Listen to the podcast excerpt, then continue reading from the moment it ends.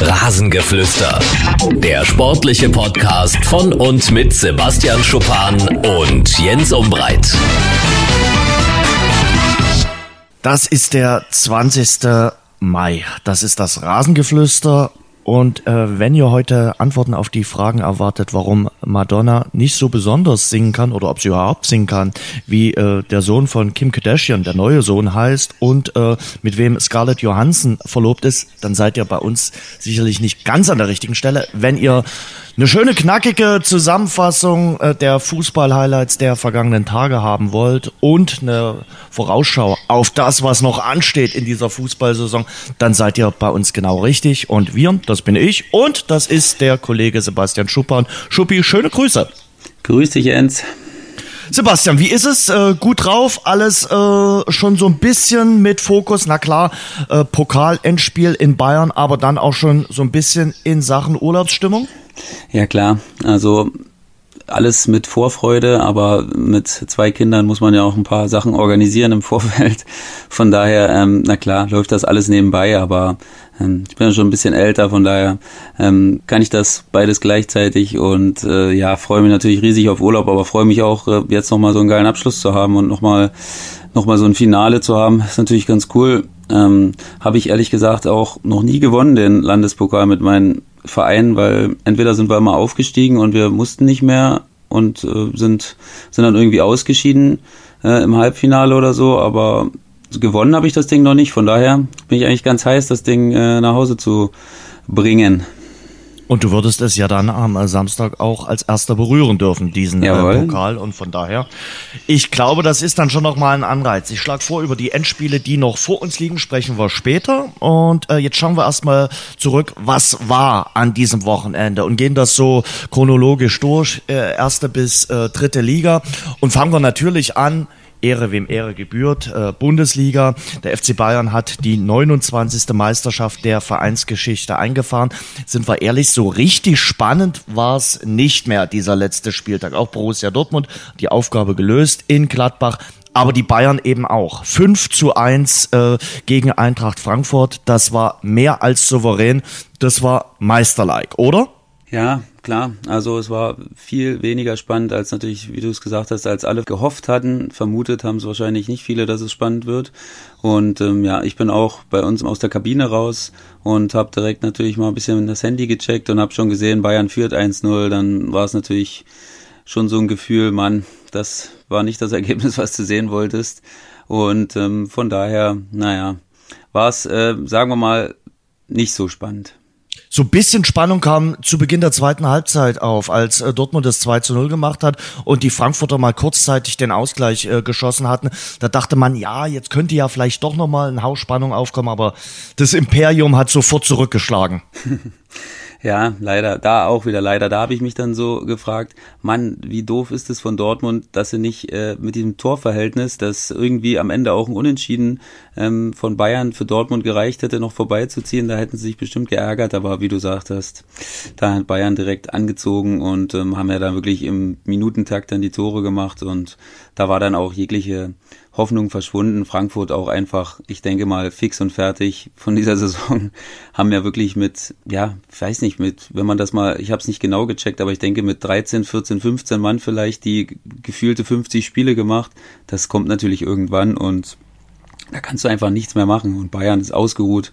Die äh, haben jetzt in den letzten Wochen keine äh, Doppel- oder Dreifachbelastung mehr großartig gehabt und die haben vollen Fokus gehabt auf das Spiel und dann ist natürlich super schwer, dann auch noch in München. Die Konstellation war dann natürlich ein bisschen doof für uns Zuschauer, die gehofft haben, dass es nochmal eng werden könnte, aber naja, so ist es. So war es dann am Ende natürlich irgendwie auch wieder eine verdiente Meisterschaft, auch wenn es diesmal knapper war, aber wir können ja schon mal happy sein, dass es überhaupt so war, dass es am letzten Spieltag noch möglich war. Von daher ja, wie gesagt, sollte man nicht zu viel erwarten das erste Mal seit äh, neun Jahren, dass am letzten Spieltag mal wieder die Meisterschaft entschieden wurde. Aber wenn du eben neun Punkte aufholst und äh, zwischenzeitlich hatten die Bayern ja neun Punkte Rückstand zu Borussia Dortmund, dann ist das äh, wirklich aller Ehren wert. Sie haben eine bockstarke Rückrunde gespielt, eigentlich nur die Spiele gegen Leverkusen und Liverpool verloren Und dann wirst du verdient deutscher Meister. Und äh, für die Herren Ribery und Robben natürlich, Rafinha wollen wir auch nicht ganz vergessen, ein richtig starker Abschied. Äh,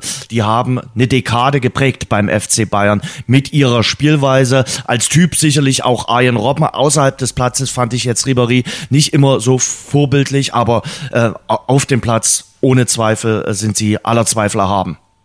Ja, auf jeden Fall. War natürlich absolut würdiger Abschied auch nochmal und ähm, so wie es der äh, Fußballgott dann irgendwie auch gewollt hat, dass beide nochmal treffen und äh, Ribery auch wieder unnachahmlich, wie er dann äh, das Tor macht, so ein Sinnbild äh, für seine Qualitäten, die er hat äh, und für seine Finesse, die er dann doch hat, genauso bei Robben, dass sie beide nochmal treffen und man hat äh, gesehen, dass einfach auch die Mannschaft da richtig cool zusammengehalten hat, fand ich, muss man echt sagen, auch bei der Pressekonferenz von Rafinha, die ich echt auch ziemlich bewegend fand. Und ich glaube, das habe ich jetzt auch nicht, so oft gesehen, dass dann auch die Mitspieler, äh, die eine lange Zeit mit ihm zusammengespielt haben, da an der Seite standen und da sind auch Tränen geflossen. Und fand ich sehr authentisch, ehrlich gesagt. Und hat auch nochmal beschrieben, dass auch der Zusammenhalt in so einer Mannschaft äh, gespickt voller Stars, dass der auch sehr groß sein kann und dass sie sich einfach gut verstehen und eine lange Zeit zusammen verbracht haben. Ähm, hat mir imponiert, muss ich ehrlich sagen, auch, dass Rafinha anscheinend jemand ist, der die Kabine auch so ein bisschen zusammenhält mit seiner Art. Wir, wir wissen, Brasilianer sind immer locker drauf, haben immer einen guten Spruch, sind immer positiv. So habe ich zumindest äh, meine brasilianischen Mitspieler im Laufe der äh, Jahre kennengelernt. Und deswegen war es, glaube ich, für alle ein, ein würdiger Abschied, dass sie nochmal die Meisterschaft gewonnen haben. Und ja, wer allein diese Abschiedsfotos gesehen hat, ich weiß nicht, ob du es gesehen hast, äh, also da haben fast alle Pokale gar nicht draufgepasst, die die gewonnen haben in der Zeit bei Bayern. Das war schon sehr, sehr stark. Und das Bild hat einfach eine starke Wirkung auf mich gehabt, weil das einfach nochmal illustriert hat, wie erfolgreich die auch waren in den Jahren bei den Bayern. Mit dem Highlight natürlich äh, 2013 das Triple geholt zu haben für den FC Bayern, damals mit Jupp Heynckes. Ähm, was wird aus Nico Kovac? Äh, das ist die große Frage, die wir auch zwei Tage nach der Meisterschaft nicht so richtig äh, beantworten können. Ich habe dir meine Meinung gesagt. Ich finde, das geht gar nicht, was da gerade in München abläuft. Ich finde auch grundsätzlich, äh, Dieter Hecking hat da die richtigen Worte gefunden, was in dieser Saison speziell mit einzelnen Trainern gemacht wurde, geht wirklich nicht. Äh, und äh, ja, äh, die Trainer Gilde in Deutschland ist in dieser Saison äh, mächtig äh, beschädigt worden. Sicherlich nicht nur in Deutschland. Wenn du dir Allegri bei Juventus Turin anschaust, der hat fünf Jahre jetzt den Meistertitel in Italien äh, geholt und zum Dank bekommt er einen Händedruck, sicherlich auch nochmal einen Gehaltscheck äh, und darf jetzt gehen, bloß weil er die Champions League nicht gewonnen hat. Ähm, da werden in Deutschland Trainer entlassen, die sind Tabellenführer. Stichwort erste FC Köln Liga 2, Stichwort Viktoria Köln in der Regionalliga und möglicherweise auch der Trainer, der das Double holt beim FC Bayern, Nico Kovac. Also ich kann mir das ehrlich gesagt nicht erklären. Was sollte der Mann noch mehr holen in seinem ersten Jahr beim FC Bayern? Ich meine, Kovac, da war ich jetzt auch mal zumindest äh, bis zum zweiten Drittel der Saison immer auch der Meinung, dass ja, bei Bayern, da reicht es eben auch oftmals nicht nur zu gewinnen, da musst du eben auch die Leute begeistern mit schönem Fußball. Und das ist ein Spezialfall, wie ich finde, Bayern, aber generell, wer alle unsere Folgen gehört hat, weiß auch, dass ich ein Verfechter davon bin, am Trainer lange festzuhalten, weil ähm, ja, es nicht immer den gewünschten Effekt hat. Äh, meistens leider nur einen kurzfristigen, wenn du den Trainer wechselst und die Probleme ähm, kommen einfach äh, verschleppt ein paar Wochen später wieder. Und deswegen ja, muss man sich wirklich Gedanken machen. Also wie gesagt, bei Markus Anfang war ich überkritisch, auch wenn wir das äh, aus einer weiten Ferne ja diagnostiziert haben, ähm, sehe ich das immer noch sehr kritisch. Und ähm, bei Viktoria Köln, ja, klar, genauso. Die da ist der Druck sicherlich auch sehr, sehr hoch gewesen jetzt in der Saison, weil jetzt ein fester Aufstiegsplatz drin war und das schüttelst du eben alles nicht so leicht aus dem Ärmel. Das vergessen die Leute anscheinend, äh, wie schwer das dann doch wirklich ist, die Ziele trotzdem zu erreichen. Klar, äh, will man sich immer das meiste oder das Größte vornehmen, aber es ist eben doch schwer, äh, Ziele immer zu erreichen. Das ist klar. Und am Ende kann man sie nur erreichen oder nicht erreichen. Und äh, ich habe das Gefühl, erreichen reicht heutzutage schon nicht mehr. Wir sind so, wir setzen so die Leute so einem Druck aus, dass wir da nicht mehr wissen, wo vorne und hinten ist. Und da braucht mir auch keiner mit diesem äh, Geldargument kommen. Da hilft ja das Geld auch nicht. Der Druck ist da. Und äh, ja, da machen wir die Leute kaputt, glaube ich. Und ja, zu Nico Kovac nochmal, klar, jetzt am Ende, wenn er jetzt das Pokalfinale natürlich auch noch gewinnt, hat das Double geholt. Da gibt's auf jeden Fall auf sportlicher Seite jetzt erstmal nichts zu meckern. Klar, du bist dann, wenn, wie wir alle hoffen, Liverpool die Champions League gewinnt, bist gegen den Champions League-Sieger ausgeschieden dann im Endeffekt. Kann sicherlich passieren. Da entscheidet auch die Tagesform an diesen beiden Duellen und da waren sie einfach unterlegen. Und ähm, ja, ich glaube, dass man es einfach nicht machen kann. Ich glaube, dass man es auch nicht verkaufen kann nach außen hin. Und äh, wem wir da jetzt als äh, Alternativen gehört haben, Marc van Bommel, das, äh, das macht ja überhaupt keinen Sinn. Der ist ja genauso, der ist ja noch kürzer Trainer äh, als Nico Kovac. Und von daher, das wäre jetzt so ein Wechsel, den könnte ich nicht nachvollziehen.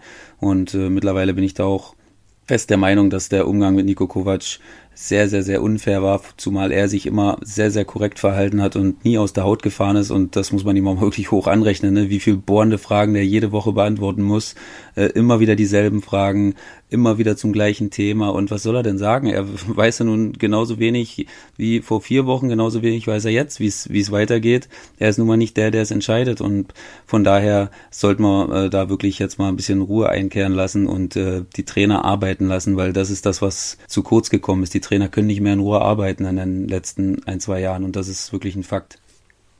Also ganz ehrlich, äh, ich bin da voll auf deiner äh, Seite und äh, ja, es äh, wird nicht besser durch die äh, sozialen Netzwerke. Das ist für mich auch ein äh, Fakt, aber es wird auch nicht äh, besser durch äh, einzelne Journalisten. Da setzen sich äh, 23, 24-jährige Schnösel hin, äh, die vielleicht nach einem halben Semester die Journalistenschule abgebrochen haben, schreiben dann irgendeinen Kommentar, schreiben irgendwas zusammen, reimen sich irgendwas zusammen, haben überhaupt keine Ahnung, wie die Chemie in einer Mannschaft funktioniert, auch wie das Trainerdasein funktioniert und fordern dann die Absetzung von Nico Kovac. Das geht mir dermaßen auf den Senkel. Wirklich, äh, man muss den Mann auch mal arbeiten lassen und man muss ihm auch mal, wie du gerade äh, gesagt hast, Zeit geben. Und jetzt fordern sie einen jungen, unverbrauchten Trainer, habe ich heute in einem Kommentar gelesen, der eine neue Aufbruchstimmung äh, kreiert. Also ich finde, Nico Kovac hat in dieser Saison mit dem Potenzial, was er zur Verfügung hatte, das Bestmögliche rausgeholt. Er hat den Titel gewonnen, den Meistertitel. Er steht im Pokalfinale, kann das Double holen und damit würde er, wenn er den Pokal holt, schon mehr erreichen als in der Vorsaison ähm, sein Vorgänger und das war Jupp Heynckes. Also von daher ich finde, er macht einen guten Job. Sicherlich, man kann ihm vorwerfen, die Spielweise des FC Bayern, das ist jetzt nicht immer der brutale Offensivfußball und Einzelne werfen ihm auch vor, dass die komplette Kabine nicht hinter Nico Kovac steht. Aber dann nenn mir mal die Fußballmannschaft, wo du alle 25 Spieler hast, die sagen, unser Trainer ist der Beste. Ganz ehrlich. Ja, das ist sehr schwer. Vor allen Dingen heutzutage, die Egos werden immer größer und ähm, da ist es wirklich sehr schwer, alle unter einen Hut zu kriegen. Ähm, fällt mir jetzt aktuell erstmal nur gefühlt Kloppo ein, der da wirklich vermeintlich, vermeintlich, wir wissen es auch nicht, wie es in der Mannschaft wirklich im Kern aussieht, vermeintlich alle hinter sich hat und ähm, vielleicht noch ein, zwei andere, aber ähm, das ist wirklich sehr schwer und äh, man kann nur den Hut ziehen, wie er das gemacht hat. Ne? Das ist ja natürlich eine absolute schwierige Aufgabe gewesen, vor allen Dingen mit dieser Krise, die er zu bewältigen äh, hatte, diese ganzen Egos da wieder einzufangen und auf eine Linie zu bringen, wo alle dann wieder funktioniert haben. Und ich glaube, wie du gerade richtig gesagt hast, mit dem Kader, den Bayern dieses Jahr hatte und mit dem Umbruch, den man auch ähm, gestartet hat, äh, diese Saison, ich sage jetzt nicht, dass das jetzt deswegen eine schlechtere Mannschaft war oder eine schlechte Mannschaft war, aber ich glaube nicht, dass man erwarten konnte, die Champions League zu gewinnen dieses Jahr. Und ähm, dementsprechend ist das auch nicht passiert und Deswegen sage ich auch, wenn er jetzt den Pokalsieg holt, dann hat er einfach das Maximale aus der Saison am Ende rausgeholt. Und ob das nun knapp war, die Meisterschaft oder nicht, da kann er jetzt nur nichts für. Also wie viele Punkte der Gegner da holt, das liegt nicht in, in seiner Kraft. Und deswegen ähm, sage ich auch, lass den Mann arbeiten, gebt ihm jetzt eine Chance. Jetzt weiß er ein Jahr, wie es war, bei Bayern Trainer zu sein. Jetzt kann er nochmal neu justieren, jetzt kann er nochmal Anpassungen äh, versuchen im Urlaub und wenn er mal ein bisschen Zeit hat und ein bisschen Ruhe hat und die würde er sicherlich dann jetzt vielleicht die nächsten zwei, drei Wochen auch nach dem Pokalfinale haben, kann er nochmal reflektieren, was kann er vielleicht anders machen. Das kommt ja auch viel zu kurz, ne? Dass die Leute denken, dass Trainer einfach Trainer sind und die sind immer so. Ihr ganzes Leben lang trainieren die gleich und behandeln die Leute gleich. Äh, Leute entwickeln sich weiter ihr ganzes Leben lang. Ähm, egal ob du 30, 40, 50 oder 60 bist, du lernst immer dazu, du kannst immer Anpassungen vornehmen, die äh, dazu führen, dass du dich weiter verbessern kannst. Und das kommt mir ehrlich gesagt in vielen Diskussionen viel zu kurz, dass man immer sagt, ja, der hat keinen, der hat jetzt kein Offensivkonzept. Ähm, ja, gut, vielleicht hat er es dieses Jahr nicht gehabt, aber er kann daran arbeiten und kann sich verbessern und kann mit den Spielern zusammen vielleicht, das ist nachher die beste Variante, weil dann stehen die Spieler nämlich auch dahinter. Wenn du die mit ins Boot nimmst und sagst, hey, was können wir nächstes Jahr verbessern? Wo liegen unsere Stärken? Was können wir versuchen zu ändern, um noch unberechenbarer zu sein? Und ähm, ich glaube, das muss man ihm absolut zugestehen und deswegen denke ich eigentlich auch mittlerweile, dass er Trainer bleibt. Also alles andere mhm. wäre nach außen dann auch wirklich nicht so leicht zu verkaufen. Über Liverpool reden wir später noch, aber äh, ich finde eins, äh, Jürgen Klopp war ja von äh, seiner beginnenden Zeit bei äh, Mainz 05, als er vom Spieler zum Trainer wurde, nun auch nicht gleich der Supertrainer, der ins Champions League Finale äh, eingezogen ist. Der hat natürlich auch einen Entwicklungsprozess vollzogen. Mainz, Dortmund, dann Liverpool. Ähm, was Kloppo schon immer gut kannte, ist sich verkaufen, sich und den Verein äh, zu verkaufen. Das kann er so gut wie kein anderer. Das steht auf jeden Fall fest. Ähm, aber ähm, er hat auch Entwicklungsschritte gemacht und äh, sicherlich äh, bedarf es dazu auch einen richtig guten Kader, einen außergewöhnlichen Kader, um dann in der Champions League ins Halbfinale oder ins Finale einzuziehen. Und du brauchst auch ein bisschen Zeit. Guck dir mal an, äh, Kloppo hatte bei seinen äh, Vereinen immer Zeit gehabt, sowohl in Mainz als auch in Dortmund und natürlich auch jetzt beim FC Liverpool. Und wie gesagt, ich äh, bin eigentlich der Meinung, dass man Niko Kovac äh, ein bisschen Zeit geben sollte, auch dann mit einer neuen Mannschaft, mit neuen Spielern äh, was zusammenzustellen und was zu formen. Siehst du Leroy Sané beim FC Bayern? Das ist ja so ein heißes Gerücht, was sich seit Tagen hält, dass ähm, Sané und Guardiola nicht immer auf einer Wellenlinie bei Manchester City liegen und äh, dass Sané ein heißer Kandidat in München sein könnte.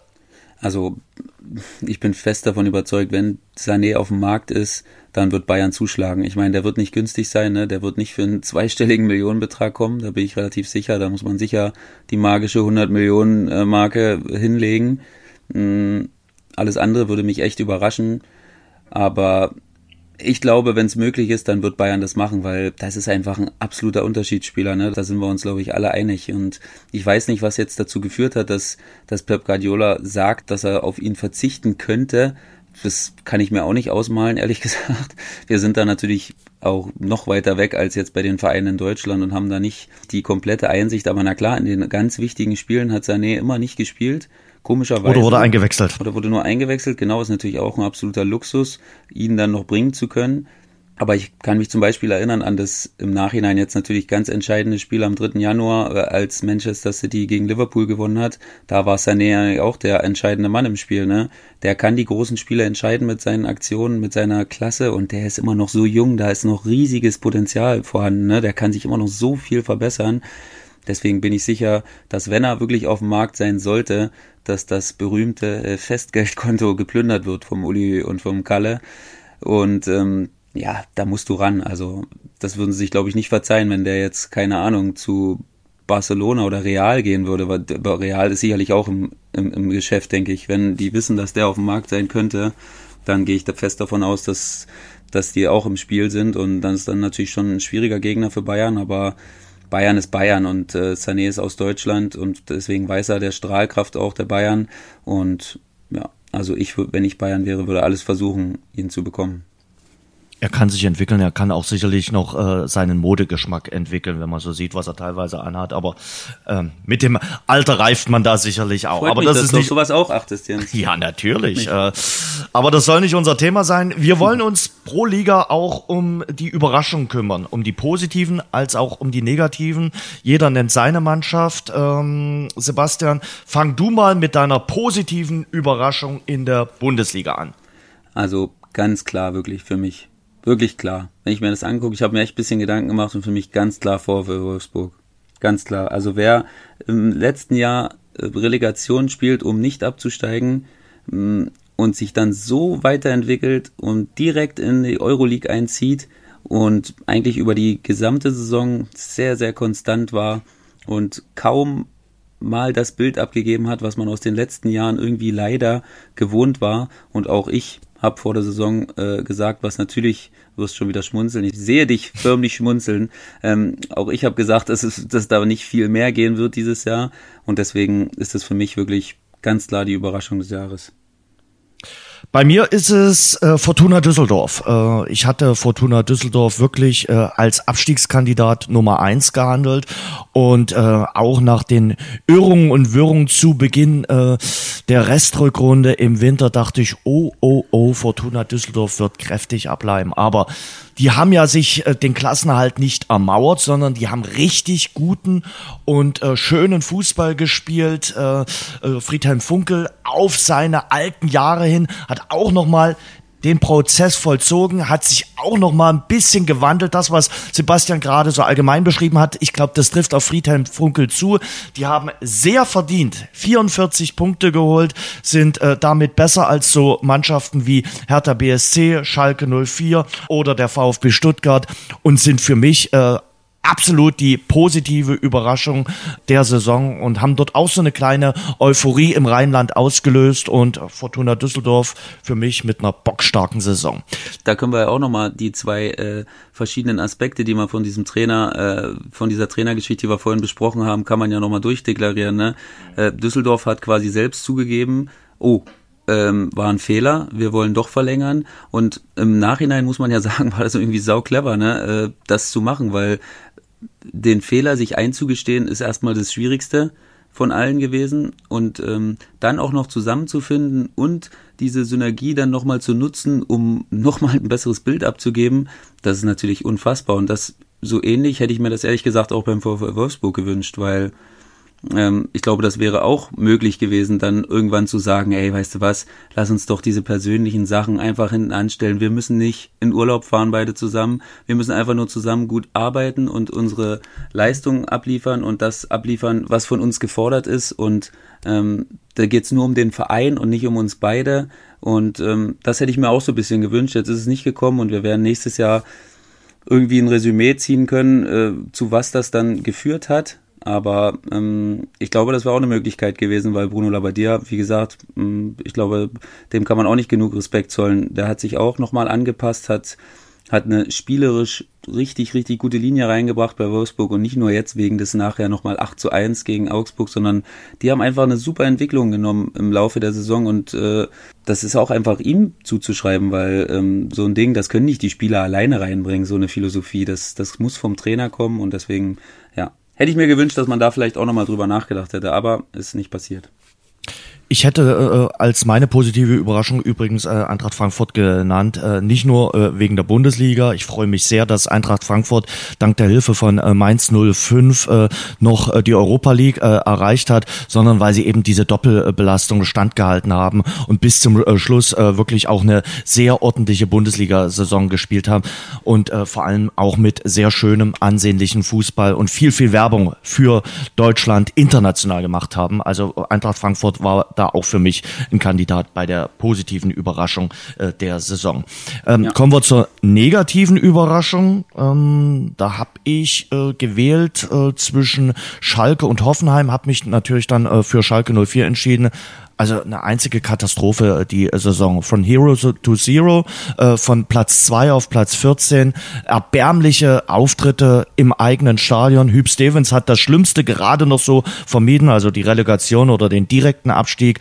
Aber was die für eine Saison hingelegt haben äh, mit einer Mannschaft, die auch innerlich zerstritten ist. Sie haben ihren großen Trainer, wo sie dachten, das ist der Trainer für viele, viele Jahre, Domenico Tedesco, komplett verschlissen, haben keinen attraktiven Fußball gespielt. Das haben sie zwar auch schon in der Saison davor, aber da war er wenigstens erfolgreich und ähm, ja, starten jetzt den x-ten Neuanfang, den x-ten Neuaufbau und ähm, sind für mich definitiv äh, eine Riesenenttäuschung.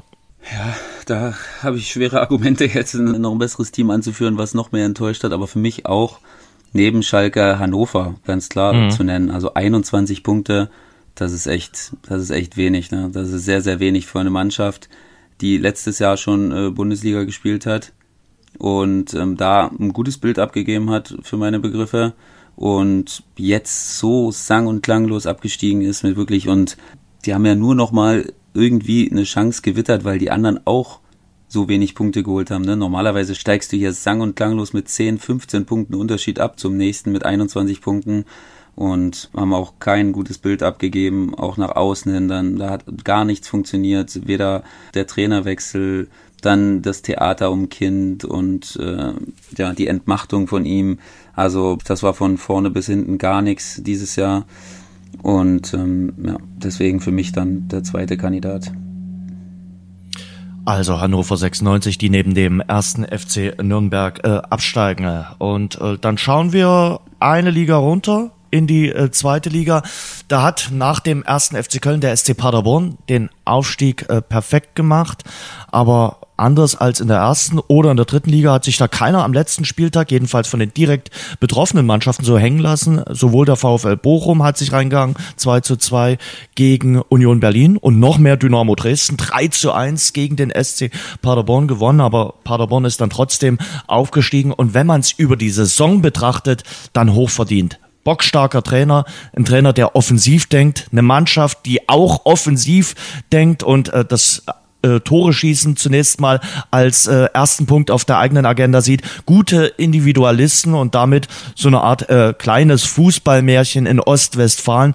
Und sie werden ihrem Ruf als Fahrstuhlmannschaft äh, wieder mal gerecht. Also sie halten sich jetzt äh, sehr lange in einer Liga aus und sind jetzt mal wieder in der ersten Liga zu Gast. Ja, unfassbare Entwicklung, sowohl positiv als auch negativ in den letzten fünf Jahren. Also unbegreiflich, was die alles mitmachen mussten, die Anhänger vom SC Paderborn. Die haben wirklich alle Ligen gesehen, alle Stadien innerhalb von äh, so einer kurzen Zeit, von äh, München nach äh, Lotte und äh, Groß Asbach. Also das ist ja wirklich ein unfassbarer Fahrstuhl, den die da genommen haben. Und äh, ja, klar, verdient. Ich habe auch gestern getwittert, grandiose Saison. Ich meine, von den Punkten her gar nicht mal so, muss man ja ehrlicherweise sagen. Ne? Können sie ja natürlich auch nichts dafür, dass sie jetzt die Mannschaft waren, die die Fehler der anderen nachher ausgenutzt hat und das Nicht-Punkten der anderen quasi, weil man ja schon sehen kann, dass tendenziell eine der schwächsten Ausbeuten war, die jene Mannschaft äh, für den direkten Aufstieg äh, gemacht hat quasi. Ne? Das muss man ja auch mal dazu sagen, dass da schon 57 Punkte, glaube ich, äh, haben wirklich in den seltensten Fällen überhaupt zu irgendeinem Erfolg gereicht, sei es äh, für direkten Aufstieg oder zur äh, Relegation. Aber dafür müssen sie sich nicht entschuldigen. müssen sie sich überhaupt nicht entschuldigen, ganz klar nicht. Sie waren da jetzt, sie haben einen super Endspurt hingelegt und ähm, ich hatte ja letzte Woche schon gesagt, ich habe ein ungutes Gefühl bei beiden, ehrlich gesagt, weil das echt zwei schwierige Aufgaben für mich waren in Dresden und in Bochum und da kommen wir ja gleich nochmal in der dritten Liga dazu, ziehe ich wirklich einen Hut davor, wie Bochum und äh, Dynamo das gemacht haben. Vollgas, voll, sich voll reingegangen, da ging es auch richtig hoch her. Wenn ich da äh, an Bochum denke, da gab es dauernd Rudelbildung und so, also die waren richtig drin im, im, im Ding. In Dresden war es ja dann auch zwischenzeitlich dann auch mal wieder relativ klar, einfach die Führung und äh, ähm, da hat man schon relativ, glaube ich, oder im Laufe der zweiten Halbzeit gemerkt, also hier brennt nichts mehr an.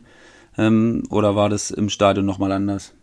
Also im Stadion war es äh, so, äh, dass äh, auf jeden Fall alle dann irgendwie Union Berlin die Daumen gedrückt haben. Und wenn du die Historie kennst zwischen Sachsen und Preußen, das ist jetzt nicht unbedingt immer die Liebe auf den ersten Blick. Aber irgendwie ist es dann die ostdeutsche Mentalität, dass man es Union Berlin natürlich mehr äh, gewünscht hätte. Äh, und äh, es kam sogar leichte Union Berlin-Rufe auf im äh, Stadion. Und das war äh, ganz klar der Wille der Fans, dass es Union Berlin schaffen sollte. Und die waren ja kurz vor Schluss dann mit dem 2 zu 2 Ausgleich sogar dran. Ähm, aber Dynamo Dresden hat die Aufgabe äh, gelöst, hat äh, seinen Job erledigt. Gab irgendwie auch einen Tweet von äh, Unioner Seite, wo man sich dafür äh, bedankt hat. Ähm, und die Geschichte war eigentlich nach dem 3 zu 1 in Dresden klar. Also ich glaube, da hatte Paderborn auch einfach nicht mehr die Kraft, da zu antworten. Äh, da war äh, Dynamo dann gestern einfach zu stark dafür. Die haben defensiv gut gestanden und die haben im gestrigen Spiel auf jeden Fall äh, Charakter gezeigt. Das ist ihnen nicht immer gelungen in der vergangenen Saison, aber gestern ist es ihnen gelungen, äh, da wirklich mit einem guten Gefühl in die äh, Sommerpause zu gehen. Dass dann beide Mannschaften einen guten Abschluss hatten, ja, liegt auch ein bisschen an dem Ergebnis aus Bochum. Ja, total. Also für Union richtig bitter. Vor allen Dingen nachher spätes Aufwachen gefühlt dann durch die gelb-rote Karte ähm, war dann nochmal wie so ein Ruck durch die Mannschaft gegangen und äh, dieser Anschlusstreffer war dann natürlich auch für Bochum super schwer zu verkraften, weil danach weißt du natürlich auch auf dem Platz nachher selbst, boah, einer weniger, noch 10, 15 Minuten, das wird richtig eng. Das äh, kann sein, dass die uns jetzt hier überrollen und äh, wir einfach keine Möglichkeit mehr haben, da was entgegenzusetzen.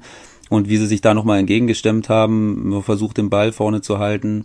Also war schon stark und natürlich bitter für Union, weil wenn du einen Aufholjagd startest und dann mit einem Tor quasi den Aufstieg äh, klar machen kannst, dann ist es natürlich bitter. Die haben aber alles versucht, also ähm, da kann man auch keinen großartigen Vorwurf machen. Und ähm, ähm werden sie sich ordentlich ärgern, weil ähm, die Schützenhilfe war da und ja, da ärgerst du dich natürlich im Nachhinein nochmal doppelt und ich hoffe, dass sich das jetzt nicht nochmal recht, äh, dass sich da jetzt zu viel Gedanken machen wegen der Relegation, ähm, weil das sind natürlich jetzt Sachen, wo du sofort äh, in den Regenerationsmodus umschalten musst und gucken musst, dass du halbwegs äh, fit da einsteigst in die Spiele würde ich sagen, äh, sprechen wir nachher noch über ja. die Relegation, über die Spiele, die da anstehen. Äh, dann sicherlich auch noch ein Wort äh, zum neuen äh, Trainer beim VfB Stuttgart, dem Gegner von Union Berlin in der Relegation. Tim Walter steht äh, ja seit heute jetzt auch offiziell fest, dass er den Job antreten wird äh, bei den Schwaben. Kommen wir aber zunächst zur positiven und zur negativen Überraschung in der zweiten äh, Liga. Sebastian, deine positive Überraschung?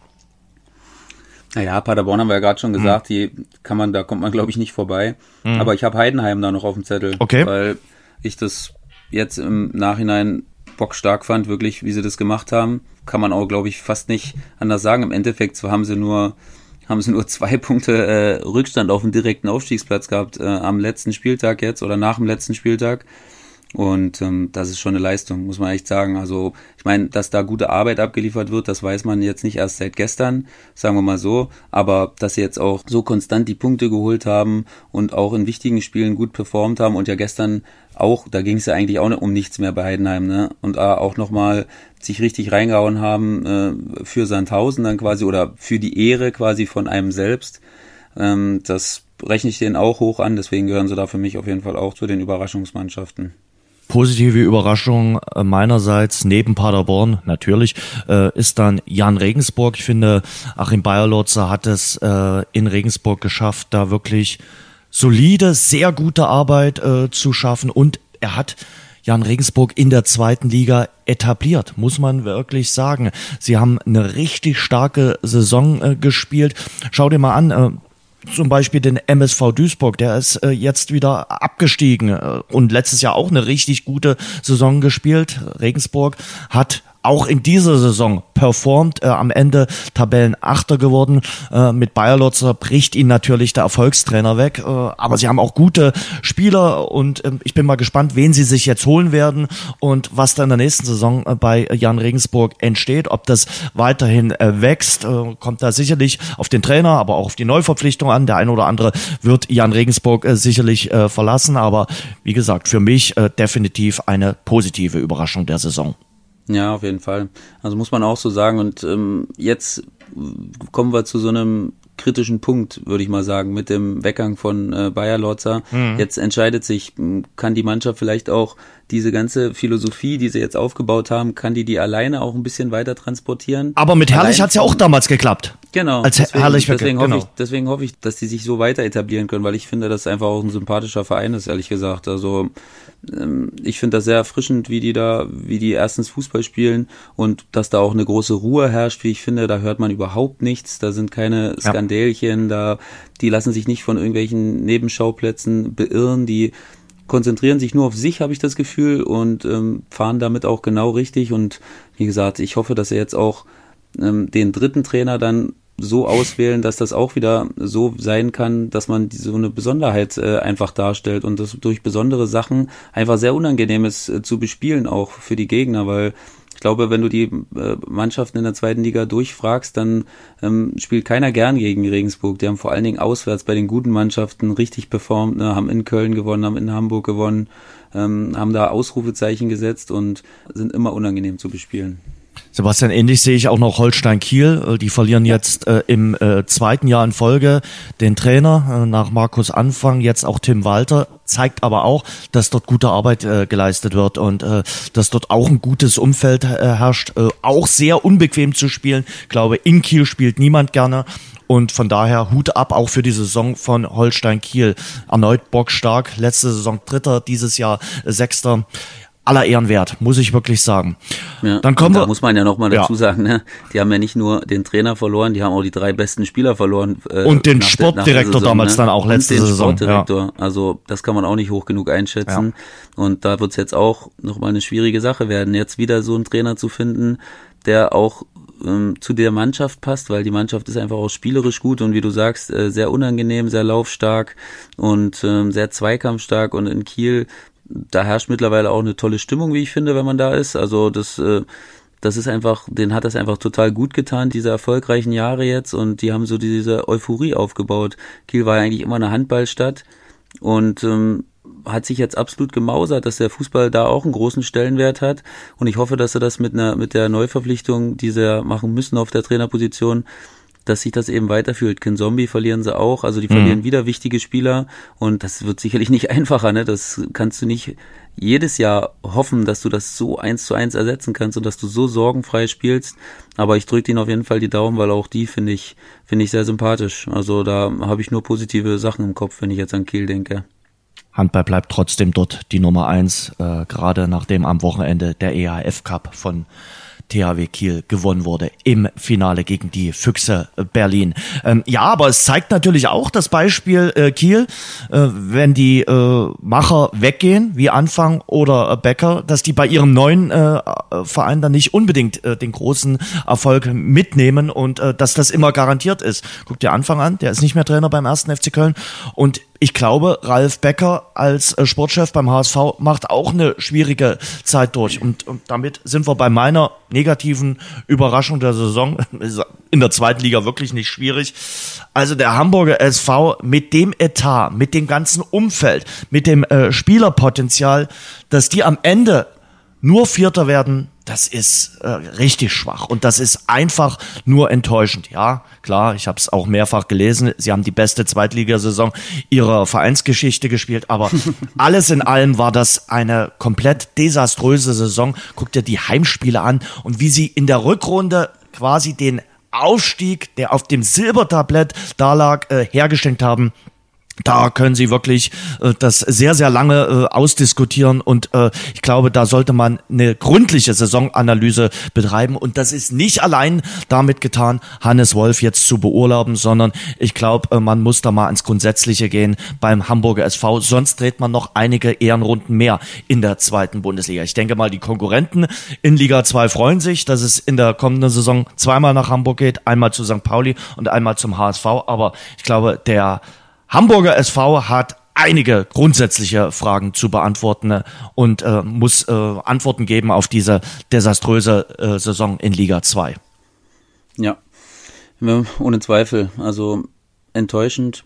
Vor allen Dingen, wenn ich nochmal sehe, äh, in 34 Spielen mit der Qualität, die du hast, nur 45 Tore zu schießen, 42 ähm, zu bekommen und somit ein plus drei Torverhältnis zu haben als Vierter, also das sieht man auch nicht alle Tage und das äh, illustriert natürlich auch das, das große Problem äh, nachher, wenn du fast fast die Hälfte nur äh, der Tore schießt, die der FC Köln hat. Sandhausen hat auch 45 Tore geschossen Sandhausen übrigens. hat auch 45, genau. Als 15. Das zeigt schon einfach, da kannst du auch nicht erwarten, dass du dann jedes Spiel 1-0 gewinnst oder so. Das äh, ist einem, dafür ist die zweite Liga einfach auch zu gut geworden, dass du da denkst, dass du, dass du da einfach so durchmarschierst. Und ähm, trotzdem schätze ich, den Sportchef Becker als cleveren Typen ein. Ich glaube, dass er jetzt die richtigen Anpassungen äh, finden wird. Vielleicht gibt's Aber da, warte mal ganz äh, kurz, so clever ja. war die Aussage unter der Woche nicht, als er dann gesagt hat, okay, äh, wir haben äh, Hannes Wolf dann schon mitgeteilt, äh, dass er nicht mehr mhm. Trainer ist. Ich glaube, da hat er auch äh, Erfahrung gesammelt. Das kannst du vielleicht in Kiel machen, da äh, hält das vielleicht auch noch irgendein Journalist unterm Deckel, aber eben nicht in Hamburg. Äh, da wird's dann sofort rausposaunt. Ich glaube, er hat auch in dieser Saison seine Erfahrung gesammelt, äh, gerade auch was das Umfeld betrifft. Auf jeden Fall, klar. Ich glaube auch, dass das kann man einfach nur lernen, wenn man dann wirklich da Sportdirektor ist. Da kann man davor erzählen, was du willst das ist einfach ein Unfall, was man erleben muss und dann muss man eben gucken, dass man die richtigen Anpassungen findet und dass man äh, sich selbst dann auch mal reflektiert, was hätte ich vielleicht anders machen können und vielleicht gibt es ja jetzt eine Wiedervereinigung. Ich habe gelesen, ähm, Anfang steht auch auf dem Zettel. Vielleicht gibt es da jetzt äh, ein Kieler Nebenprojekt äh, in Hamburg, was da neu erschaffen wird. Kin Zombie geht ja da auch hin, also da würden sich schon mal drei zusammen wieder kennen. Ähm, und ja, bin ich gespannt. Ich habe des Weiteren ähm, natürlich auch Duisburg auf dem Zettel, weil wenn du davor in dem Jahr Siebter wirst, na klar, war es das erste Jahr, da kommst du mit der Aufstiegseuphorie und das ähm, bekannte schwere zweite Jahr, ähm, ja, was, was du aber dann nur mit 28 Punkten abschließt, das ist natürlich trotzdem enttäuschend. Also da habe ich viel, viel mehr Potenzial in der Mannschaft gesehen. Aber es war eben so, dass sie sich am Anfang in diesen Negativstrudel reingearbeitet haben und da einfach nicht mehr geschafft haben, sich da rauszuziehen. Und ähm, die anderen Mannschaften haben natürlich dann unten sehr, sehr gut gepunktet, äh, in Form von Sandhausen und Ingolstadt. Da war es dann natürlich unmöglich, äh, mit der Punktausbeute, die Magdeburg und Duisburg geholt haben, dann da Schritt zu halten. Aber es ist für mich trotzdem auch, äh, auch eine Enttäuschung gewesen. Hm. Ich hätte noch Ingolstadt gesehen, äh, die ja wirklich nur durch den Zielsport äh, noch äh, auf dem Relegationsplatz gelandet sind, die nach der Hinrunde zehn Punkte auf dem Konto hatten, 18. waren ähm, und eigentlich auch mit diesem Kader, mit diesem Etat ja, unter die Top 6 gehören, eigentlich gehören, aber da ist es auch so, so ein Ding, so ein Spagat zwischen guten Individualisten auf der einen Seite und der Mannschaft auf der anderen Seite. Und äh, dreimal den Trainer gewechselt zu haben, ist jetzt sicherlich auch ein äh, Qualitätsmerkmal für den FC Ingolstadt. Mal schauen, was sie dann in der Relegation äh, zu leisten imstande sind. Äh, über die Relegation zweite gegen dritte Liga sprechen wir auch gleich. Ja, gehen wir in äh, diese dritte Liga. Ähm, Sebastian, äh, du hast ja selbst getwittert am äh, Wochenende. Ähm, ich glaube, das ist jetzt nicht nur in der dritten Liga der Fall gewesen. Wir haben es auch in der ähm, ersten Liga gesehen. In der zweiten Liga fand ich gar nicht so. Du hast es auch gerade schon erwähnt. Aber kannst du mir mal verraten, wie so, ja, teilweise absurde Ergebnisse am letzten Spieltag zustande kommen, sagt man sich als unbeteiligte Mannschaft dann, okay, jetzt liegen wir hier 0 zu 1 hinten, äh, jetzt will ich um mir meine Knochen ein bisschen schon für den Urlaub, ich will nicht gerade mit dem Verband auf der äh, Sonnenliege liegen und äh, lass jetzt mal 5 gerade sein? Ja, im Endeffekt muss das natürlich jeder selbst entscheiden, aber offensichtlich gibt's Leute, die, die so ins Spiel gehen. Und ähm, es ist ja absolut ähm, kontraproduktiv so zu denken, weil gerade so verletzt du dich natürlich, wenn du keine Spannung hast, wenn du irgendwie lax ins Spiel gehst und denkst, hier nochmal ein bisschen 90 Minuten spielen, wenn es gut läuft, dann gewinnen wir halt. Und wenn nicht, dann dann halt nicht. Ich sage jetzt nicht, dass alle Mannschaften hätten äh, gewinnen müssen, die da gegen die direkten äh, Konkurrenten gespielt haben oder die gegen die Mannschaften gespielt haben, wo es noch um was ging. Aber also ich war schon ein bisschen enttäuscht, dass da wirklich gefühlt gar keine Gegenwehr äh, vorhanden war und dass da jetzt mit Cottbus am Ende eine Mannschaft absteigen muss, die, die ein Tor schlechter war als Braunschweig und 45 Punkte gesammelt hat, die vermeintlich ja eigentlich reichen sollten, aber die Liga ist brutal, vier Absteiger, das äh, war es jetzt das erste Jahr so und ähm, da reichen 45 Punkte nicht, das ist schon auch ein, ein Sonderfall. Letztes Jahr ist, glaube ich, Osnabrück als äh, erster Nicht-Absteiger mit 37 oder 38 äh, Punkten gewesen. Genau. Die wären natürlich dieses Jahr sang- und klanglos abgestiegen mit der Punktzahl, ne? Das ist, das ist klar. Und deswegen hat mich das einfach sehr, sehr geärgert, weil mh, hm, ich hoffe, dass die Mannschaften selbst mal darauf angewiesen sind, Hilfe zu brauchen und ähm, und die dann auch äh, zu bekommen, das ist einfach ein Gefühl, da bist du einfach sehr, sehr dankbar. Und wenn du aber dann danach die Ergebnisse aufmachst und siehst, die einen verlieren 4-0, die anderen verlieren 2-0, dann ähm, hat, da war ich einfach irgendwie ein bisschen sauer nach dem Spiel. Nicht, weil wir da jetzt äh, gewonnen haben oder so, sondern weil das einfach eine Situation ist, wie bei Paderborn jetzt, wenn du es eben aus irgendwelchen Gründen nicht schaffst an dem Tag, und es kann an einem Tag möglich sein, dass du einfach irgendwie versagst und es nicht hinbekommst, dann ähm, hoffst du wenigstens, dass die anderen alles gegeben haben und ähm, ja, das ist dann natürlich bitter, wenn du da aufs Tableau guckst und siehst leider nicht und ähm, mhm. dann steigst du ab. So ein Abstieg ist ja besonders bitter. Ein Tor, du hast schon gerade äh, gesagt, bei Energie Cottbus, ich glaube, da denkst du auch äh, 48 Stunden später noch drüber nach, wo verdammt nochmal fehlt dir dieses eine Tor. Ist ja ein anderer Abstieg als beim VfR Aalen, wo sie es seit Wochen abgezeichnet hat, dass die in die Regionalliga runtergehen. Bei Energie Cottbus wird das große Grübeln beginnen und ja, du kennst natürlich äh, Cottbus sehr, sehr gut, weil es dein äh, Jugendverein ist. Äh, dort ist es ja auch nicht gerade äh, ganz einfach, dann gleich wieder von der Regionalliga in die dritte Liga den Aufstieg äh, zu schaffen. Wir kennen die äh, Aufstiegskonstellation in den äh, Regionalligen. Also das ist ein ganz, ganz schwerer und bitterer Schlag für die Lausitzer. Also da muss ich erstmal nochmal kurz tief durchatmen, weil ich habe es jetzt die erste Nacht geschafft, da jetzt nicht mehr die ganze Zeit drüber nachzudenken, weil mir das. So es nimmt dich schon sehr mit, oder? Das nimmt mich wirklich mit, wirklich. Ich war so schlecht drauf den ganzen Samstag. Ich konnte mich wirklich nicht so richtig freuen, auch über unser Ergebnis, weil ich weiß, was in der Region los ist. Ich weiß, wie schwer das war, überhaupt diesen Kraftakt zu schaffen, ähm, die Mannschaft im zweiten Regionalliga-Jahr nochmal zusammenzubehalten und nochmal teilweise sogar zu verstärken, um dann mit einer überragenden Saison aufzusteigen mit allen Hürden, die es gab, Relegation, äh, im Pokalspiel dann noch und in ganz wenigen Tagen. Und dann spielst du eigentlich eine Saison, die echt in Ordnung ist mit 45 Punkten. Klar, die haben sie jetzt auch nicht am Ende verspielt, wie es, wie man immer so schön sagt, sondern dazwischen, wo sie ihre eindeutigen Schwächeperioden hatten. Viele Verletzungssorgen ähm, auch. Jetzt natürlich die Jungs nochmal mitzunehmen und zu sagen, hey, pff, könnt ihr euch nochmal vorstellen, wieder runterzugehen, wo du weißt, nächstes Jahr musst du wieder Relegation spielen, weil der direkte Aufsteiger dies Jahr in der Nordoststaffel war. Also das wird, da braucht Pele Wollitz wirklich Überredungsfähigkeiten äh, eines, keine Ahnung, eines Jürgen Klopp, wenn wir ihn vorhin schon erwähnt haben, ähm, weil das wird sicherlich sehr schwer. Die Jungs haben jetzt alle gespielt in den großen Stadien, haben in Lautern gespielt, haben in haben in äh, Karlsruhe gespielt, haben in, äh, was weiß ich, in Rostock gespielt. Die wollen natürlich nicht nach äh, Optik Rathenow und äh, Meuselwitz, Neugersdorf. Das wird wirklich sehr schwer und ich hoffe, dass es irgendwie hinkriegen, dass ein paar junge Spieler gepaart mit vielleicht zwei, drei Leuten, die sagen, ey, wir holen uns das wieder, kommen wieder nächstes Jahr, dass sie das packen, aber es wird natürlich schwer, vor allen Dingen auch finanziell. Das ist natürlich eine absolute Mammutaufgabe, das nochmal äh, hinzustemmen. In der dritten Liga ist es ja schon schwer, auf lange Sicht äh, gute Arbeit zu äh, machen und äh, irgendwie Plus zu erwirtschaften. In der Regionalliga, das ist fast unmöglich.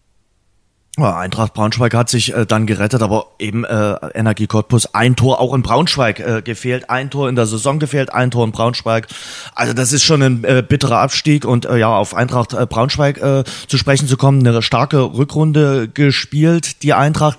Aber am Rande hat dir auch eine Sache nicht so richtig gefallen in Braunschweig.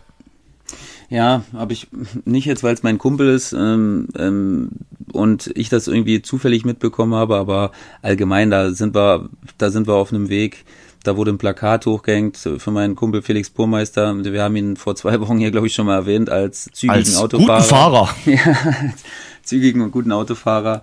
Er hat ja eine Hannover-Vergangenheit, ähm, hat da in der Jugend gespielt und ähm, deswegen haben das die Ultras von ähm, von Braunschweig zum Anlass genommen, hatten schon innerhalb des Jahres oft Probleme äh, und ähm, haben dessen jetzt sich Luft gemacht und haben ein Plakat hochgehalten mit Der letzte Kuckuck muss aus dem Nest, Burmeister zurück zur roten Pest.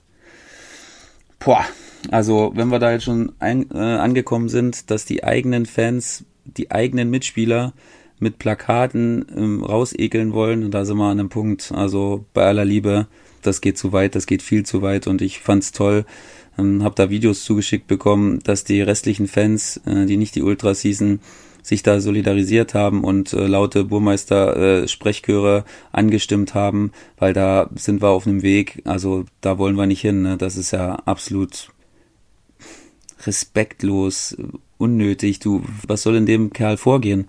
Wenn du von den eigenen Fans nicht gewollt bist und ähm, das geht eigentlich. Hattest du mal Kontakt weit. zu ihm? Ja, ja, klar. Ja, der ist jetzt, oh, jetzt ist gerade nicht zurechnungsfähig, weil er auf Mallorca ist, aber, aber ähm, klar, also den nimmt das natürlich mit. Also wen nicht? Wer sagt, äh, das juckt mich nicht? Das ist natürlich nicht cool, wenn du weißt, dass die harten Fans, die natürlich auch wichtig sind für den Verein und wichtig sind für die Stimmung, dass die dich nicht wollen. Mit was für einem Gefühl gehst du da immer in, in so ein Spiel rein? Das ist, muss man sich mal, muss man sich mal reinversetzen, muss man sich mal vorstellen. Hm, das mag, glaube ich, keiner gern erleben und ich weiß nicht, ähm, wie das da weitergehen soll, weil das, da muss man sich sicherlich zusammensetzen, weil das ist ja auch keine Basis.